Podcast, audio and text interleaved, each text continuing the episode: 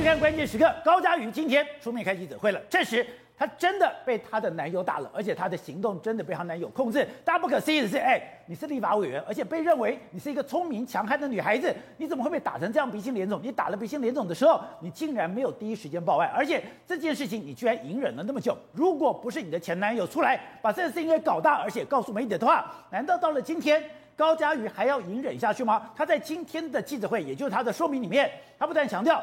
她的这个男友是个网军，而且感觉上她的认识的交友非常的广阔，她居然广阔到让高嘉瑜非常的害怕，而且高嘉瑜为什么害怕？她担心她用网络的力量将他给毁掉。那就要问的，她到底是谁？她到底有怎样的三头六臂？她到底认识哪些人？她到底有哪些力量？这些力量竟然会让一个见多识广，而且现在已经有立法委员身份的高嘉瑜如此害怕？好，在这一段里面，国民党的台北市议员徐小新。也加入我们讨论，小新你好，大家好，好，我看，今天我觉得太不可思议了，哎，高嘉瑜竟然被打的这样的一个鼻青脸肿。刚刚讲到，她的男友是个网军，她的男友等于说见多识广，她男友有非常绵密的关系，居然一个我们在名不见经传的人，他拥有的人际脉络，他拥有的权利，竟然会让高嘉宇害怕，而且更不可思议的是，哎，他居然。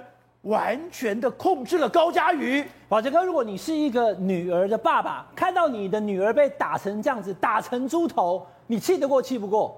基本上这个是一个感情的纠葛，它是家暴的伤害，而且宝杰哥，我要跟大家讲，它还是一个非常高级的网络攻击，网络攻击，整个过程当中有非常多的网络攻击的找补痕迹，我等下跟大家讲清楚啊。先讲为什么高嘉瑜明明被打，对，又是立委。她为什么十一月十一号到十三号，她离开饭店以后没有去报案？哎，她真的害怕她男友。她的男友，哎，以前以为叫他是个 loser，他三十几岁还在啃老，他到现在没有正当的工作，这样的一个人，他拥有的人脉、拥有的权利、拥有的影响力。竟然会让高嘉瑜害怕。四十三岁还在念博士班，大家会觉得说是怎样？你是不是这个无业游民，没有收入？这看起来他能够住饭店，而且他状况的经济状况看起来也不错，他未必没有收入哦。哦，所以网络是不是个好生意？我们等下可以跟大家好好来谈。先讲他跟高嘉瑜在十一月十一号的晚上十点三十六分发生什么事情？反正。你查出来他发生什么事？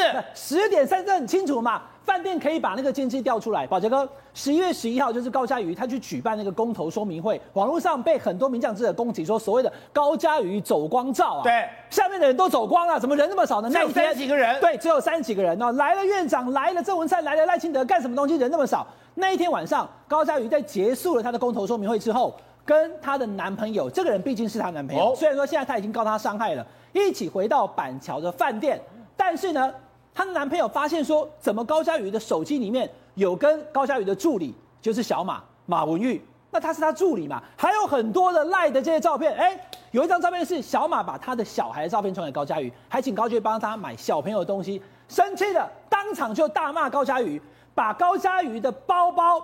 宝杰哥，打开饭店的房门，饭店房门外面是走廊，对不对？通通丢到外面的走廊上去，丢到走廊，丢出去了。就丢出去之后呢，高佳宇就跑到外面去，不知道是蹲着还是跪着哈，就整个人在地上在那边捡那个东西。就叫他跪着捡，他他就在地上那边捡他的东西。宝杰哥，这问题来了。因为他们两个有争执，吵很大声，旁边一定会有人听到，服务生就来了，要看一下到底什么回什么状况，对不对？一一来看，哎，怎么女生跪在那边捡东西，男生在旁边看，对不对？那宝杰哥，如果你是服务人员，你会做什么事？当然帮着捡啊！当然要过去帮客人捡东西嘛，不要帮他捡，让他自己捡。他当场呵斥，把那个服务人员给叫走。哎，他说不能帮他捡，让高嘉宇自己捡。好，问题来了，宝杰哥，高嘉宇之后怎么办？他就真的捡。他真的就跪在那里把它捡完。他把东西捡回包包以后呢？哎，这个男的为什么这么喜欢叫人家跪着？对，他从他他他他他连他妈妈都要叫他跪着，他他一路所有女朋友都他都叫他跪，高嘉宇也被他叫他跪。好，问题来了哈，饭店现在也喊冤，因为网络上好多人给饭店负评，你怎么都没有救他？两次机会，这是第一次，因为高嘉宇把东西捡完之后，他就回去房间，十点三十六分，房门一关，开始打，就开始打了，就开始打了。跟他讲啊，是你高嘉瑜先动手的。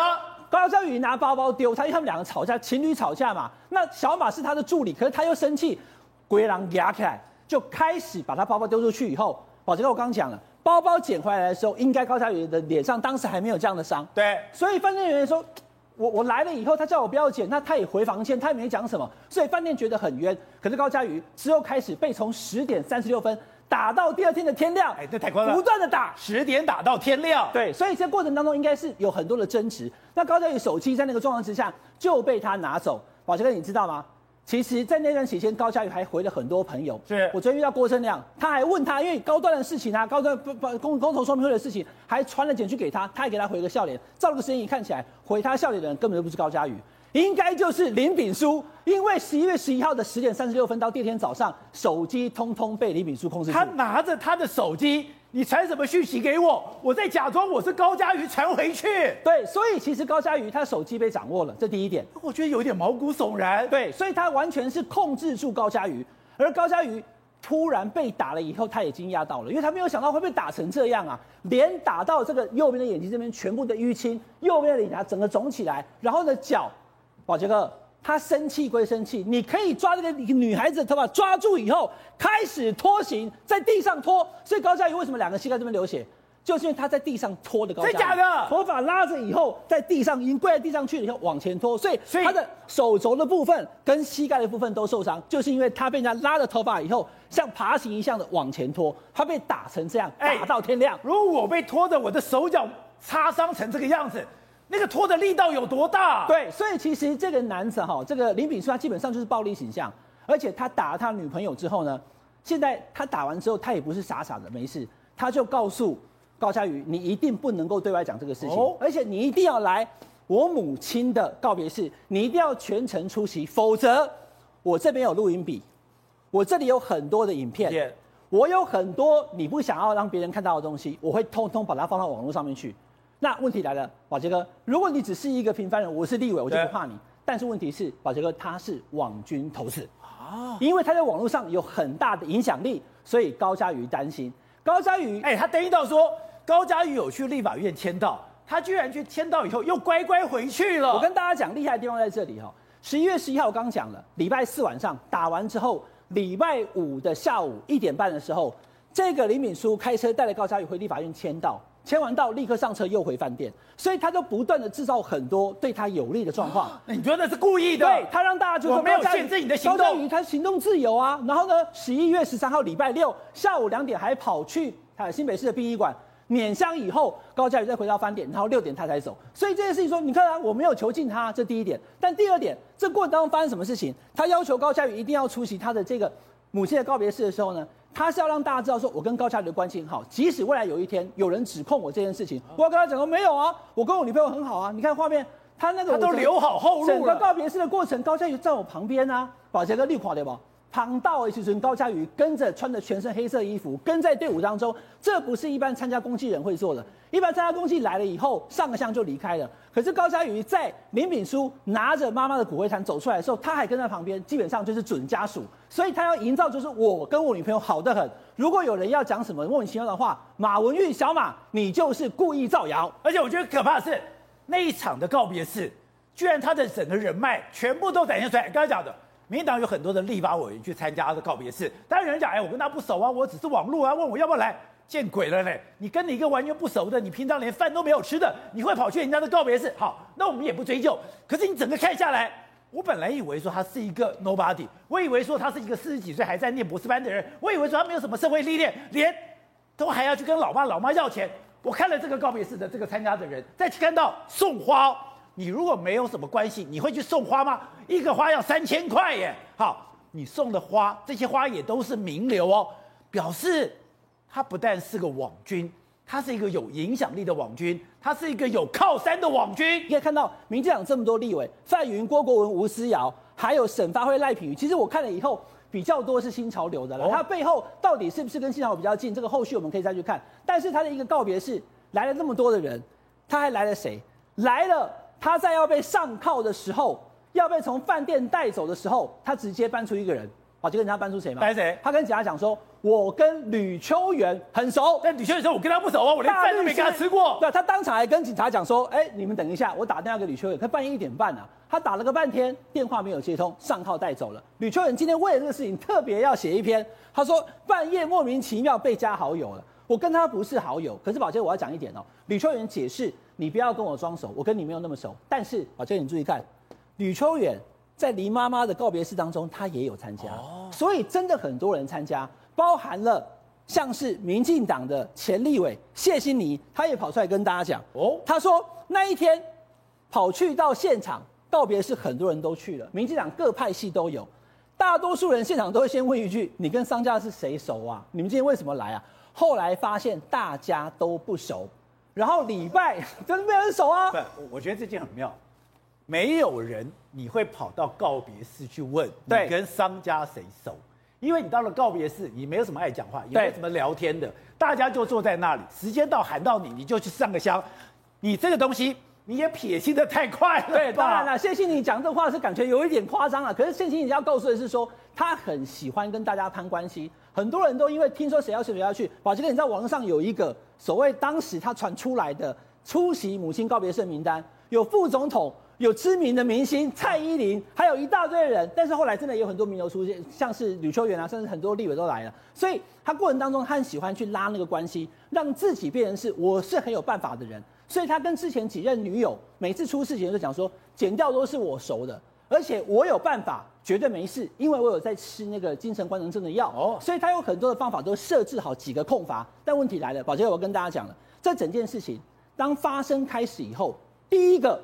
告诉大家，他不是在那边去饭店约会，而是常住在饭店。告诉大家，所有人都是因为这个小马在现场闹场的这个主要来源。一开始的滥伤，宝杰哥，你知道是谁吗？谁？是网络上 PTT 一个叫做“疯狂维尼 ”（Crazy Winnie） 的人。这个人叫疯狂维尼，他在脸书上面第一个 po 文就是他。他 po 出的是什么？他跟大家还原：你们不要被这些错误的新闻给骗了，其实就是高嘉瑜的前男友跑去闹场。他跑去现场发了这一张传单，这是一开始是有人闹事，但是是高嘉瑜的前男友闹事。对，但是事情发生之后呢，他不断在网络上有很多对他有利的讯息。等下我跟大家慢慢拆解哦。可是他也同时进行很多的动作，包含什么？跟高嘉瑜求饶。哦，宝杰你看哦，他不断的去传，他在网络上的使用其实应该是高手，他很会去做网络的 po 文，或者在网络上跟大家求救。你看这个，这个就是他的网络账号赖的账号。这个是高嘉瑜收到他的 LINE 账号的内容，他不断的传给他说：“拜托你啦，你赢就好，我接受，求你救我到这边就好，我真心支持你。”因为他捐了一万块给高嘉瑜，请你顾念一点，放我一条生路，请你求你在母上之后放我生，不断的传简讯。你看七点九点这样一一路的传，还说我跪下求你，我道歉。对，之前我叫你跪，现在换我跪你哈！这是跟高嘉瑜求饶，这是网络上的攻击，这是跟他的亲友团解释。我澄清说明，我是有跟高嘉瑜谈恋爱，而且也有劈腿，但是没有打人。他跟高嘉瑜谈恋爱还劈腿？对，他他跟他的亲友团解释，但这件事情我真的没有。希望大家我没有我没有跟大家求饶，这跟高嘉瑜求饶，这跟亲友团解释，这个是网络上的攻击。然后呢，很多现在跑出来切割的哈，谢欣妮、吴峥有去到那个告别式的，通通跑出来跟大家澄清的。我为什么说这样是整个主要事情的开始？就是宝杰哥，你可以看到一开始来指控。马文玉去现场闹场，是整件事情的这个 po 文，我刚刚讲的是疯狂维尼，对不对？它里面跟你讲了很多事情，包含了高嘉瑜开的车子，以及他住在饭店，对，高嘉瑜去府中站的这个车子等等等等，他全部讲得清清楚楚的。他把这件事情都拿出来。然后在灵堂乱闹的是他的前男友，对，他就是指控马文玉。但问题是，宝杰哥，我要跟大家讲，当天马文玉到殡仪馆去，在告别式之前，他的这一个所谓的传单，他是要拿给。林敏淑的爸爸看的，但是呢，九张传单在还没有开始攻击人就匆匆被收走了。我问宝杰哥，谁会有这一张传单？只有林秉书，只有林秉书跟林家人啊。那这个疯狂维尼为什么会有呢？更重要的是，你注意看哦，这个单子它旁边有留边，对不对？对。这个灰色的东西其实是有一个端倪的。你注意看，哦、因为林秉书是不是住在宝桥板板桥这个饭店？对。板桥这个饭店全景房在这里，宝杰哥你看，这是他住的房间。对，这是他住的房间。你看全景房，注意看这个沙发，注意看这个沙发。再注意看这个一开始疯狂维尼，他在沙发拍的，是不是这个？来对一下，直接连过来。所以他在饭店里面还在做网络攻防。所以说我刚刚就跟大家讲了，到底谁是疯狂维尼，到底谁是那个 PPT 账号的谁，我们不知道。可是显然他在整个过程当中不断的操作网络，在进行攻防。这个疯狂维尼所贴出的马文玉的这个照片，根本就在沙发拍了这个东西以后，再把这张图丢到 PPT 上，然后带风向，带风向说。今天是高嘉瑜的前男友到告别式来闹的，对，所以这是一个哦，我说这是个网络攻击战嘛，这是一个，他其实是在他的饭店沙发上面拍完以后，然后透过这个账号 po 出去攻击马文玉，就是高嘉瑜前男友。第二个，他还继续攻击，他还跟大家讲说，你看高嘉瑜在我母亲告别式那一天，当然这不是这个呃，就是林炳书自己 po 的，是网络上的疯狂维尼的第二篇，有没有？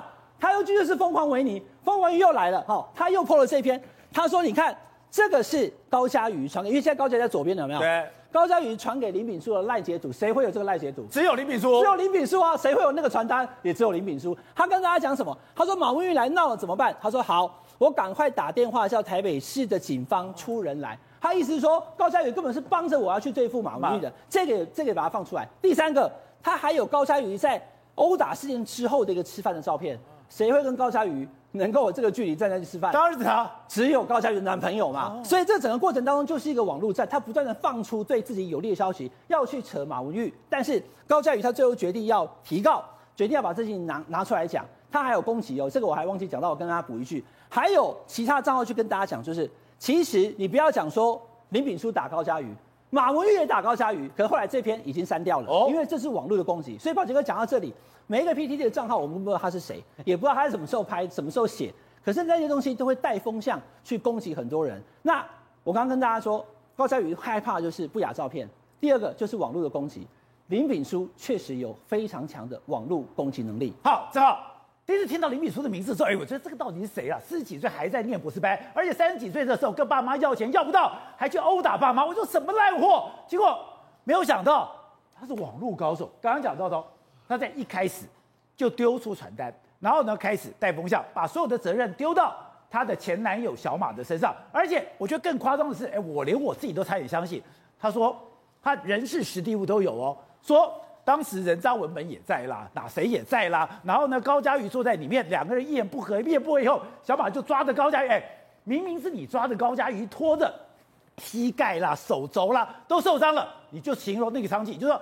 抓着高嘉瑜头发往外走，然后呢，他的学弟看不下去了，他的学弟就开着摩托车去送他出去，搞了半天，哎，人事实地物都有，竟然全部都是造假，这个就是网军的基本功，人事实地物都有，然后全部都造假嘛，基本功。可我要这样讲哦，这个人真的不简单，你光是看他被捕的时候，搜出了三样东西，都不是一般人身上会有的。第一个是录音笔，对不对？对第二个是豆腐头，第三个是手机被封，一个个讲。这录音笔有被人家收到的时候，为什么呢？原因很简单，他这录音笔听说，就算我宝杰哥我跟你不熟，对不对？我跟你见面的时候，我随时录音笔就开着，你讲的每一句话我都录音笔记着，太可怕了吧？然后录音笔记了之后回去哦，第一个音档分门别类摆好，然后呢，我把我跟你谈的对话全部打成逐字稿，然后也变成一个文字档做好，未来干嘛？未来跟你做谈资。或者是做威胁之用啊，这是第一件事情，表示他跟人交往的时候都是带带着有目的去交往，对不对？然后第二件事情是那个所谓豆腐头的备份，豆腐头，豆腐头那个备份就是这个右边那个黑色那个东西，对不对？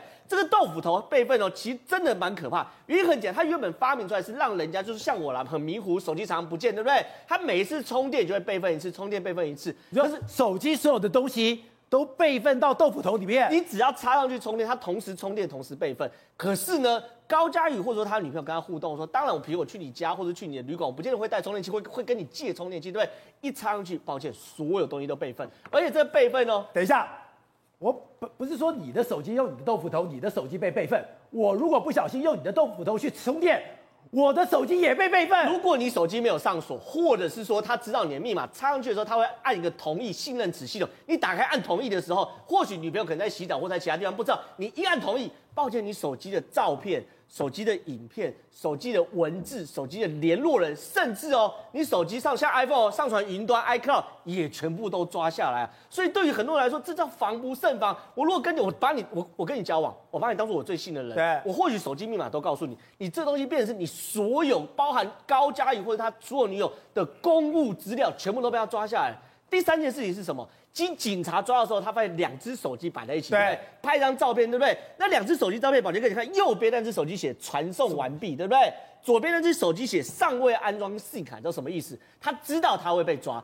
但是呢，被抓，他手机一一定会被检察官扣，对不对？可是他需要留保命符，对不对？所以他把右边那个是旧手机，把旧手机传到新手机里面传送完毕，然后呢，这手机可能藏起来不让检察官扣，然后我旧手机我把该删的删一删，该还原还原还，让检察官扣，你扣不到东西的话，那就没有证据嘛。所以你可以看到他对这一系列，难怪检察官说影片没了，只剩下照片。而且这个照片是对高嘉瑜不利的照片。小看刑事警察局，还原刑事警察局专门的嘛。可是问题是，你看他做这一系列，从录音笔到豆腐头的备份，到自己手机两只手机，一只留作保命符之用，一只交给检察官。好险来得早不如来得巧，时间刚刚好，刚好到的时候他备份完成，两只手机摆旁边，因为现在是这样，两只 iPhone 摆在这边，通过蓝牙就可以互相备份了，哦，不需要传来传去。所以你看这两只手机摆那么近是有原因的，是它只要够近，然后就可以传传过去，然后备份完就哎。我就有一个保命的，我就可以把这只手机所有的资料转到另外一只手机上去了。这里面可能有很多我的记录啊等等的保命的东西。不管这样，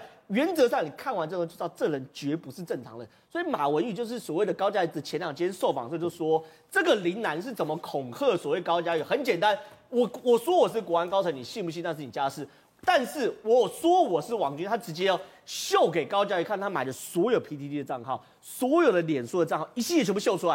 然后高高高嘉瑜说：“你如果敢跟我分手啊，我在上面爆挂你，我会破坏你，我会抹黑你，我会给你死。”这有这么可怕吗？他就这样子，所以很可怕的。所以你看嘛，当高嘉宇的这些事情一出来的第一时间，对不对？我们刚刚看了嘛，这个所谓的只有马文发的这个所谓传单的。就在 PT 上去被爆挂，对不对？对，可刚刚伟汉哥说这个没有什么人有，对不对？因为马文玉只发了八九张，九张，后来全部被兵被藏一社拿走，对，藏一社人员拿走，然后交给这个林南，所以这个很证明是林南嘛。那另外一个他爆挂是什么东西呢？他爆挂这张照片，哎，他说这个东西看起来高嘉瑜是完全没有受伤的啊，你说高嘉瑜被打根本就是假讯息、假资料，这个网络上叫什么视角？你知道吗？男朋友视角。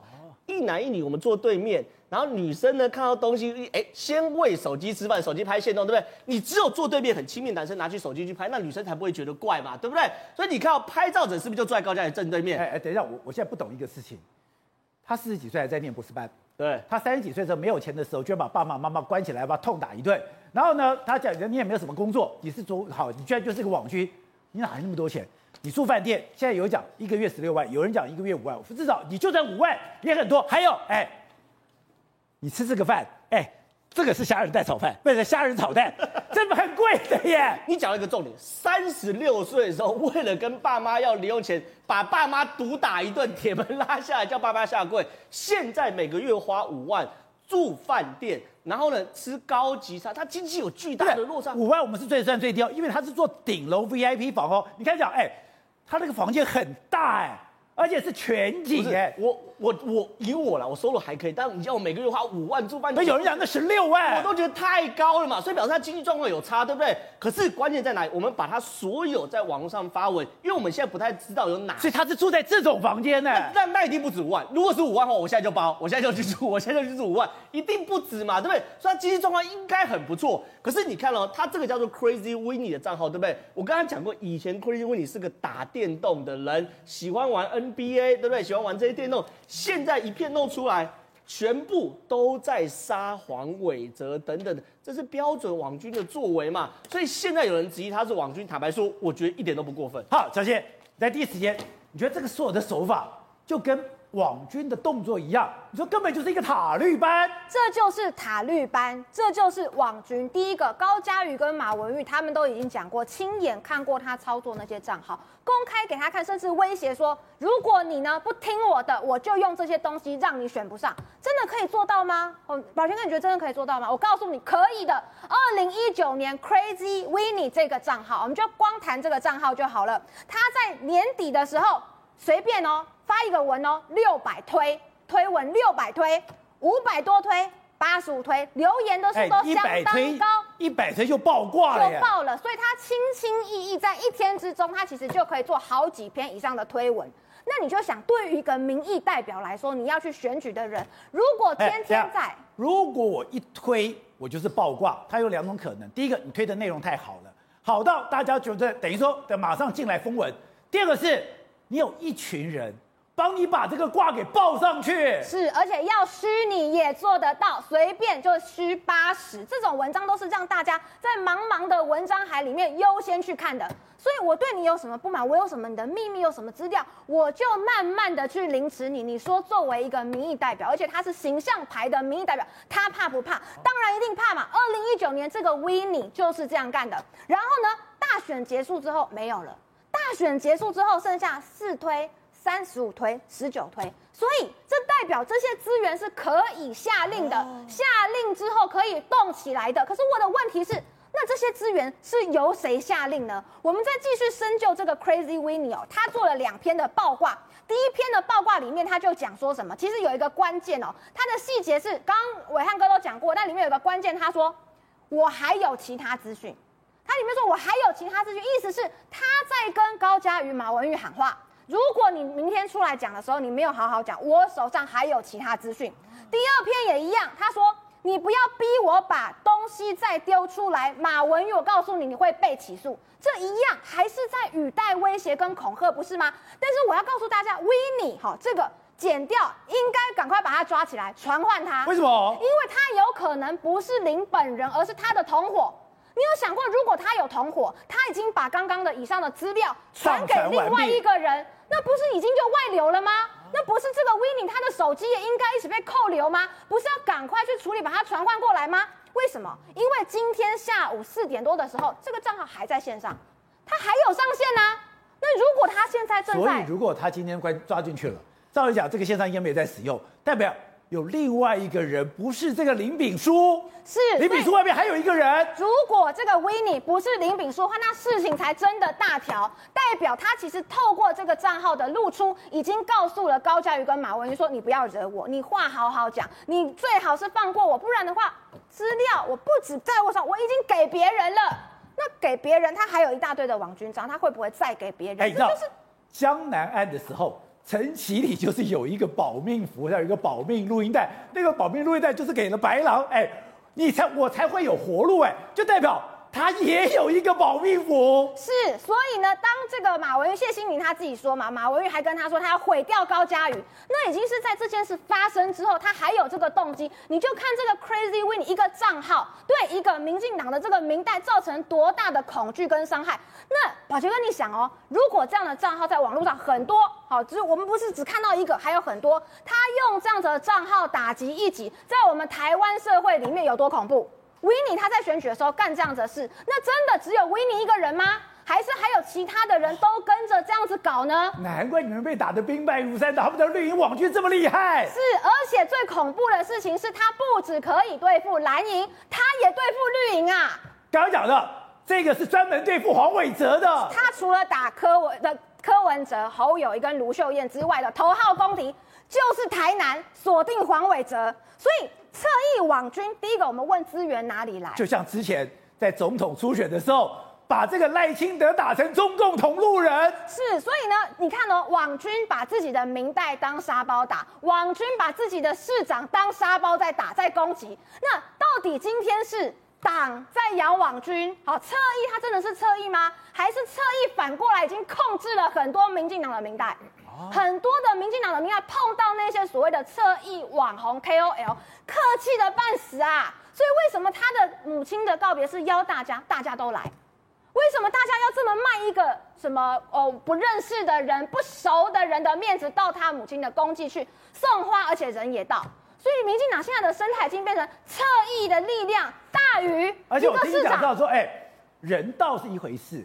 你说那个送花一定要勤奋够才会送花哦。我告诉你，我自己是明代，我没有在随便送花。哦，尤其台北市哈，很多人说哦没有啊，全台湾都这样。在台北市，如果你是广发晚联的话，这是正常的，因为我们有晚联电子系统，而且那是免费的。可是花一对三千块钱，如果不是有人特别请托，或者是说这个人跟你跟关系特别好，你不会去送花的好吗？啊、你去，不然你就是早一天你去二殡看看，你在那边待一整天一。一个一个去看，你就会知道，这并不是一个很常见的现象。有这么大的排场，他不是 nobody，搞不好他的影响力比你跟我都还大。当然比我大。他如果在网络上每天这样子喷我、推爆我、虚报我，那我就死了。我怎么选呐、啊？所以我完全可以理解。所以网军现在影响力有这么大？非常大，而且它不只是有暗的，它还有明的。就你暗的这个东西，你没有办法拿去跟人家玩那跟交陪嘛。你总不能拿一张名片说你好，我是网军，你好，我是 Crazy Winnie，这个谈不上台面，这些人不会来嘛。所以他有另外一个身份，就是论坛写手，论坛作家，专栏作家就可以用他自己的名字啊，就叫做 Raphael Lin。所以这个 Rafael Lin 在哪边登呢？好，有关键评论网，有思想坦克。思想坦克比较有趣，思想坦克我们之前就抓到，就是台湾智库，好，这跟民进党有相当有关系跟渊源的智库所出资的。另外还有一个叫做报台，这个报台也非常有趣，它里面完全没有写它的出资的对象跟单位，它就在上面写什么啊？这个吴敦义不尊重女性，柯文哲不尊重女性，你最尊重女性吗？你还打你妈妈哎，所以他就用这。最近这几年。打女人的都是民进党，是，你看童仲彦的这个例子，你看看现在这个例子跟情况，所以。这个论坛虽然它的这个曝光不是这么高，稿酬两千，所以你把思想坦克这个找出来了。这张图呢是先前因为有一个侧翼每天在攻击柯文哲的太太陈佩琪，叫做猛买春秋，然后还有另外有一个 Phil Smith 在网络上面呢讲说陈时中好棒，蔡英文好棒，所以被大家找出来说这两个人是夫妻，而且都在思想坦克里面长期投稿跟合作。后来猛买被春秋被抓了之后，他就说他要捐出他的稿酬，这也代表在这。这里写文章也是有稿酬的，在报台写文章也是有稿酬的，但是这些钱其实很少，没有办法去让他住五万块的这个、哦、这个饭店嘛，对不对？所以我认为不止五万块哦。对对对，不止五万块嘛，而且他还有平常还要开销嘛，所以我认为这些所谓的侧翼论坛是让他有一个好看的名片，以专栏作家的身份，再继续在民进党的社交圈打响他的名号。好，所以玉凤是今天刚才讲到的。他今天被抓的时候，今天连那些检察跟出警察人员都觉得，哎，他不简单，对这些东西藏有玄机的。对，其实他我们在刚才讲的那么多，你说他如果他是网军头之外呢？他在实际上面有没有一点能力？其实如果他没有一点能力的话，他应该是没有办法的。那现在有个角度来讲说，他以前去过立法院，那很多人在讲说他去立法院只是串门子。其实我们听到的消息不是的，他去参加一些委员会，他去参加里面的一些会议的。所以慢慢的很多时候，他就有去参加会议的。所以呢，他等于说是虚实整合的一个高手。他从后面呢，他可以有一些推波，他可以来虚报你。他另外一端，其实他在立法院也有些有一些人脉的。如果没有人脉，你觉得那么多委员会到现场吗？如果没有那么多人脉的话，委员真的会送花过去吗？不是，哎呀，我觉得最妙的是，今天他妈妈的要总统府的挽联，对，透过范云，哎，都想，哎，你的女朋友是高佳瑜，你怎么透过范云？对，范云讲，哎，我跟他也不熟啊，是其他的立委介绍我才认识，代表。认识他的有很多人。对，其实他一开始来讲的话，他应该是有其他不同的路。如果没有其他不同的路，他也没办法搭到高嘉宇的线。所以等于说，在这个地方虚实整合之下的话，他是有办法。然后这个东西大家也不要急，慢慢的就会出来了。像网络上面有非常多的文章，比如说他跟陈时中的合照什么的。如果真的是他的老板，陶哥一起像。他是不会轻易的合照的，哦，所以你现在看他看他来讲，简单来讲，有合照的你就可以先先先给划掉了，反正不是老板，对，就不是老板。那这老板呢会保护到最后。如果有一天大家已经查到了他参加的是哪个委员会，因为委员会你要去签到，如果你是幕僚，你要进去的话，你也要签到。等到这个东西拉出来之后，你就可以知道说他真正的老板在哪个部会是。谁？这个方面就可以拉出来了。所以从这一点来看的话，法院你参加什么会议，顺藤摸瓜，对，你就可以把他给拉出来了。只是说现在合照的，我觉得都不是。那他这一次落网之后呢，还是非常的嚣张啊。哦，甚至他在移送的时候呢，他还直接讲了，他说什么？我没有偷拍，是高嘉瑜传照片给我的，你知道吗？板桥。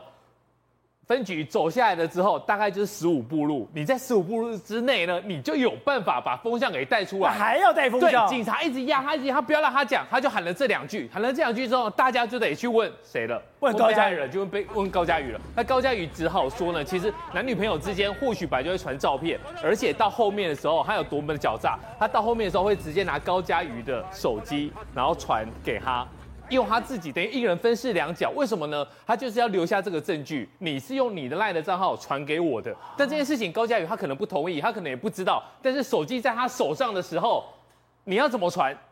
这个都是留下的证据。留下来之后呢，到法院上面公访的时候，高嘉宇传给我的，他掌握了高嘉宇的手机，对，居然有这么多的功能。第一个是外面的人传东西给我，我用高嘉宇传回去，代表我没有控制高嘉宇。另外就是我怎么知道说？你有没有透过高嘉宇的 Line 传了什么东西给我？对，作为我未来攻防之用。对，我觉得更可怕的事情是说，他把所有的攻防的东西，因为他之前有很多次的前科，来来往往，来来往往，甚至呢，之前他前女友的闺蜜也出来爆料说呢，他已经呛瞎了。法院对我来讲，我是不怕的，我都可以全身而退。那他用这个照片呢，用他的手机用烂的账号传就可以留下一个证据。甚至呢，大家想一想比较可怕的事情，他拿了高嘉瑜的手机，用他的 LINE，，那会不会去指挥？就像你刚才讲的，像宝杰跟你刚才说的，他可以去调动警力。如果用高嘉瑜的名义去做坏事的话，我觉得这来讲更可怕。